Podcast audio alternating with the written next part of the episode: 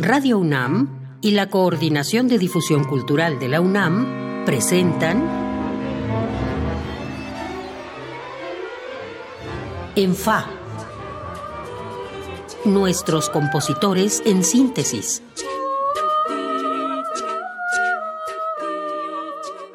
Bienvenidos a una nueva emisión de ENFA, nuestros compositores en síntesis. Yo soy Iván Martínez y como siempre le agradezco que nos acompañe esta media hora, como le agradezco a nuestro invitado de hoy, el compositor Iván Aranjo, que esté aquí con nosotros para platicar de su música.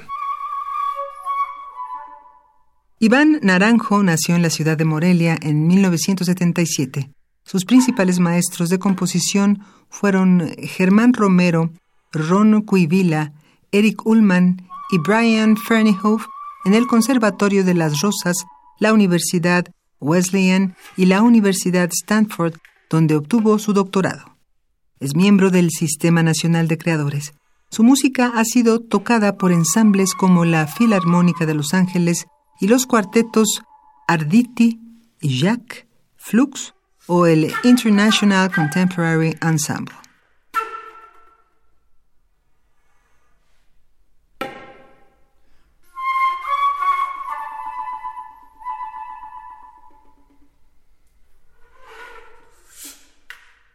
Iván, hagamos primero un poco de historia personal.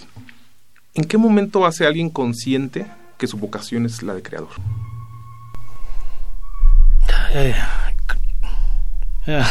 Creo que no hubo un momento que recuerde este, como el momento, ¿no? Este, más bien fue una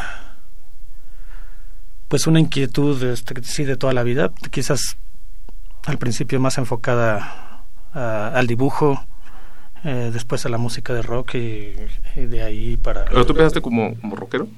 Sí. ¿Tocando? ¿Qué tocabas? tocaba batería en, pues en una banda de, no sé, medio, medio punk, medio alternativo, cosas noventeras, ¿no? Y, y cuando, cuando dices que siempre tú querías ser un compositor clásico, ¿qué tipo de compositor te pasaba por la cabeza que tú podías ser? Bueno, después de ser rockero, este, decidí em, estudiar música profesionalmente, pero no composición. Eh, estudié primero con trabajo, tres o cuatro años, y fue a, través de la práctica del contrabajo, de, la manera en que comencé a tocar el contrabajo, em, improvisando mucho, haciendo cosas que que se podrían llamar experimentales, aunque en esa época no, no conocía este término. Eh, pues de ahí me fui interesando más en, componer, ¿no? En darle orden a este mundo sonoro que estaba creando de alguna manera. Para, muchos eh, tiene que ver en nuestra historia el, el, acercamiento o el encuentro con algún maestro. ¿En tu caso tuvo que ver con tu primer maestro, con Germán Romero? Eh, bueno, creo que fue poco antes de, conocer a Germán que decidí estudiar composición. Yo creo que el encuentro fue realmente con un contrabajista que también era compositor, que es Estefano Escodanibia. Eh, y bueno, por una parte, como que entendí que el camino del contrabajo clásico no era para mí. Eh, pero además el, el, en su plática y en su presentación eh, me introdujo a músicas que no, no tenía ni idea de que existían, ¿no? como la música de Julio Estrada, Helmut Lachenmann, Jacinto Chelsea, etcétera. Y fue ahí que, que decidí, decidí estudiar composición. Además, encontraba que, que la sonoridad de estas músicas nuevas que no conocía eh, tenían más que ver con lo que yo estaba haciendo en el contrabajo en, o en mi grupo de ese entonces que se llamaba Resistol 5000 y era un grupo, pues, básicamente un grupo experimental. ¿Te imaginas siendo un compositor hoy si no hubieras tenido ese encuentro con este contrabajista? Mm, no estoy seguro. Estaría haciendo música, tal vez no con la formación de compositor. No sé si hubiera estudiado composición. Este, este camino que mencionas, este, con, con, con el contrabajista, con Germán Romero, con haber conocido la música de Julio Estrada, estamos hablando de un camino y de una estética muy particular, pero para quienes no los conocen, ¿cómo los defines o cómo defines tú ese camino que tú has llevado? Bueno, no creo que estés siguiendo ese camino tal cual. Eh, por otra parte, bueno, Germán Romero estudió con Julio Estrada, entonces sí hay un vínculo ahí, digamos que yo sería la tercera generación. Eh, pero pero bueno también eh, mi influencia viene de muchos muchísimos muchísimos otros lados no mucho también de la música experimental de la tradición experimental norteamericana por ejemplo oye Iván he, leído en algunas entrevistas y, y ahorita me, me, surge por cómo me contestaste esto que no te gusta mucho como que se haga referencia no a, a esos maestros que a lo mejor no son influencia, pero sí han sido como una línea. Pues ah, no, claro, Decir, Julio, no, sí han sido una influencia. Julio, Estrada eh, fue, maestro de Germán, Germán fue tu maestro. Sí hay como una línea, pero me parece, eh, por entrevistas que he leído y por, cómo reaccionaste ahorita, que no te gusta mucho como mencionarlo así. Mm, bueno, porque de alguna manera, aunque la, la influencia sí, sí fue, fue importante, o es importante todavía, eh, pues estoy buscando otra otra cosa, ¿no? O sea, no no no no creo no creo ser un discípulo ni un continuador de esa de esa de, esas músicas que también la de Estrada y la de Germán Romero son muy distintas y las dos las admiro muchísimo, ¿no? Vamos a escuchar algo, si te parece, para que la gente que nos está escuchando eh, entienda de qué estamos hablando. Es eh, una pieza eh, que se llama On the Shattered Surface of Time para guitarra, con trabajo y percusiones, con Pablo Gómez, Scott Worthington y Dustin Donahue.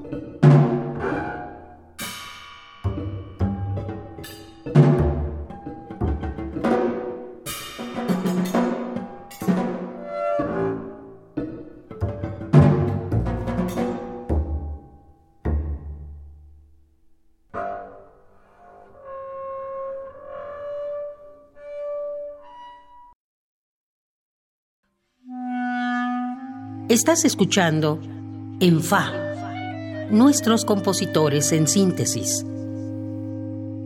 Acabamos de escuchar On the Shattered Surface of Time de Iván Aranjo, compositor que me acompaña hoy y quien, por cierto, tiene un estreno en la UNAM dentro del festival El Aleph, es con el ensamble Liminar, el próximo domingo 26 en el auditorio del Museo Universitario de Arte Contemporáneo allá en Seúl. No es un estreno mundial, ¿no? Es un estreno en México. Estreno en México, es, es la segunda vez que se toca. ¿Por qué no se tocan tantas veces estas piezas? Pues eh, es una pieza muy complicada. Es una pieza también algo reciente, de, de hace dos años. Eh, entonces, más o menos normal que no se toque tanto, eh, pero sí requiere mucho tiempo de ensayo. Y requiere, bueno, que, que a alguien realmente le interese dedicar este tiempo a este tipo de música, ¿no? En tu currículum, Iván, presentas tu música con una frase que me parece muy elocuente y precisa, aunque no sé si, si sea muy este, si la gente en general pueda entenderlo. Y me gustaría que, me ahondaras en eso. Dices que es algo como una búsqueda de posibilidades expresivas de situaciones musicales. Y me llama la atención porque las palabras que elegimos cuando hablamos o cuando escribimos son importantes. ¿Cómo elegimos las palabras? Entonces, estas palabras que tú elegiste me parecen como bien importante que las hubieras elegido. ¿Qué es esto de situaciones musicales? Bueno, con situaciones musicales me refiero, eh, digamos, en, música de los últimos años. Mm, bueno, quizás desde hace unos 10 años, eh, mi música presenta muchas flexibilidades estructurales, por ejemplo. Y, bueno, en las músicas más recientes son músicas con muchísima resolución, pero que cuyo ensamblaje puede, puede variar. Entonces es como dejar comenzar una situación. Eh, y, en, el transcurso del tiempo, por las decisiones que se toman, por cómo se ensamblan eh, los elementos, eh, pues hay emergencias de, de, momentos que pueden ser poderosos expresivamente, por ejemplo, pero que no necesariamente están contemplados de antemano, ¿no? ¿Es algo un poco espacial? Eh, pues no. Por la construcción de esta, por ejemplo, de, la pieza Assemblage Theory, eh, o, piezas así en que hay no un ensamble, sino como tres ensambles tocando al mismo tiempo, es lo primero que se podría suponer, que, estos ensambles están espacializados en, el lugar, pero no es así. Eh, incluso hago cierto énfasis en que no se espacialice, que sea como, como una multiplicidad que emerge de, de un ensamble sólido. ¿no? Y, tenía aquí anotado preguntarte cuál era la diferencia justo entre lo que tú hacías y lo que hacen quienes se presentan como artistas sonoros y creo que lo, lo mencionaste o lo explicaste muy bien antes de que yo lo preguntara. Siendo la música, Iván, así como más espectral, donde, donde el mensaje se transmite no de manera tradicional, sino incluso creo que es más directo, ¿te interesaría, por ejemplo, explorar la ópera? pues hablar de ópera así como, como una forma tradicional, sí, sí. no. Porque, por ejemplo, Rogelio, Sosa, por ejemplo, lo hizo. Sí. Y, ha hecho experimentos como padres. Y... Sí, sí, sí. O sea, en el caso de que yo hiciera algo escénico, digamos, un monodrama o algo cercano a la ópera, tendría que eh, reconsiderar todos los aspectos. ¿no? No, no, no, no podría ser una ópera tal cual. ¿No, ¿No crees que el género tradicional, así como lo conocemos, sea compatible con lo que tú haces? ¿O no es una cosa de compatibilidad, sino de, de qué? Pues de, como evento social me, parece un ah, poco... Ah, es una cosa más así, de, como... Pues me, me, me, me, molesta un poco eso de ir a, ir a, la ópera. no, bueno, pero puede ser una ópera contemporánea. No, claro, claro, Ser... Pero, pero pues, porque además el público... Podría tener el nombre de ópera, pero sería otra cosa. O sea, sí, sí, sí podría interesarme algo escénico, algo con eh, cierta narrativa, eh, con algún cantante, instrumentos, sí. Pero pues no sé si lo llamaría ópera, ¿no? Vamos a escuchar otra cosa, si te parece. Es tu pieza Mineral para corno, violonchelo y teclado con Samuel Stoll, Mortis Mühlenbach y Simón Keller.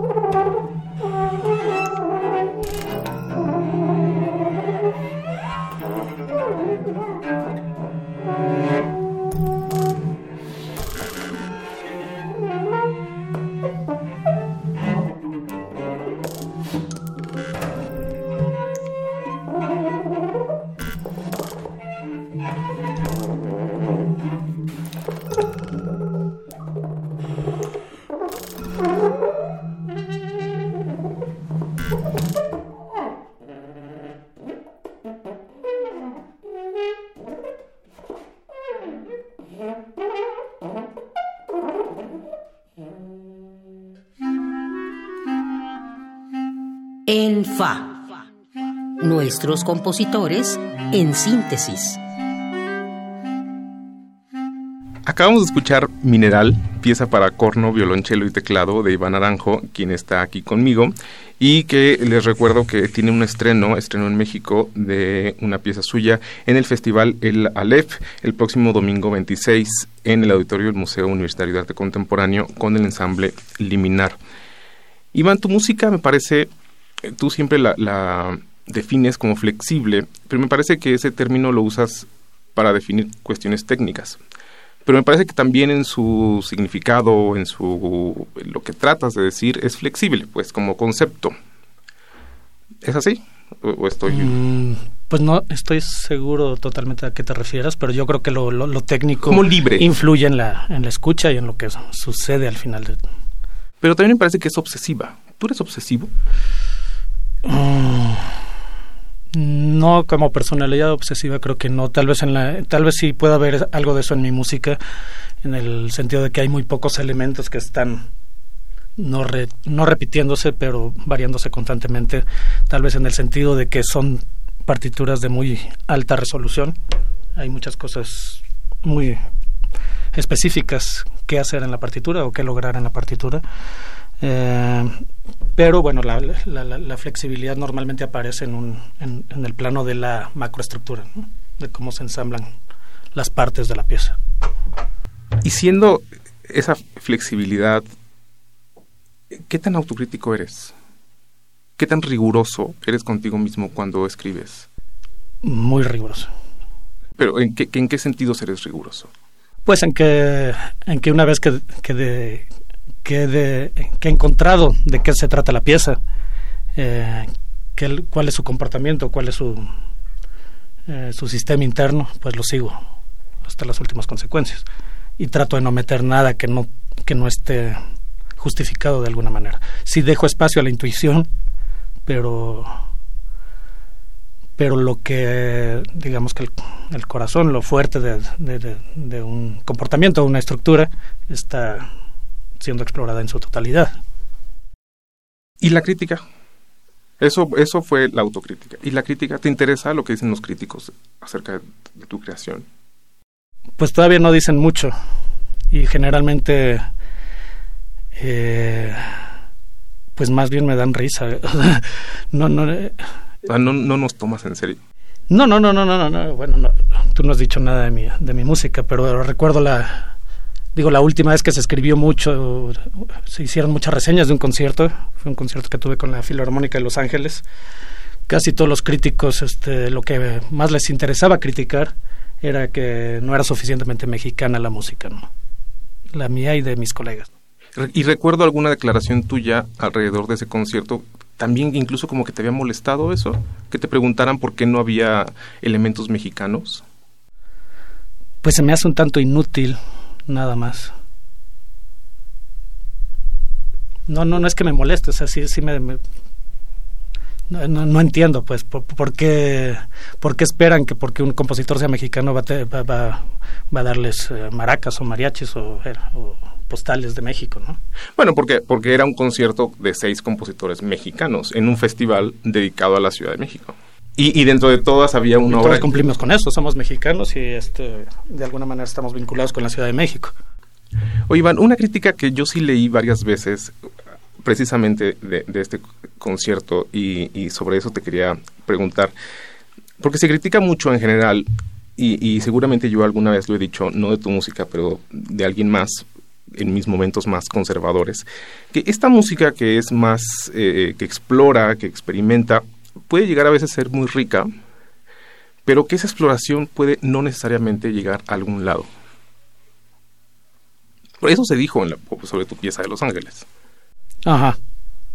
Sí, que, que se quedaba como una... O sea, que se crean estructuras, ajá, que se crean estructuras, que se crean atmósferas, que se crean muchas cosas y que está muy padre todo eh, lo que se experimenta ahí, pero que eso... Pero bueno, es, parte también de una, eh, una expectativa muy particular, de, alguien que quiere escuchar una narrativa, ¿no?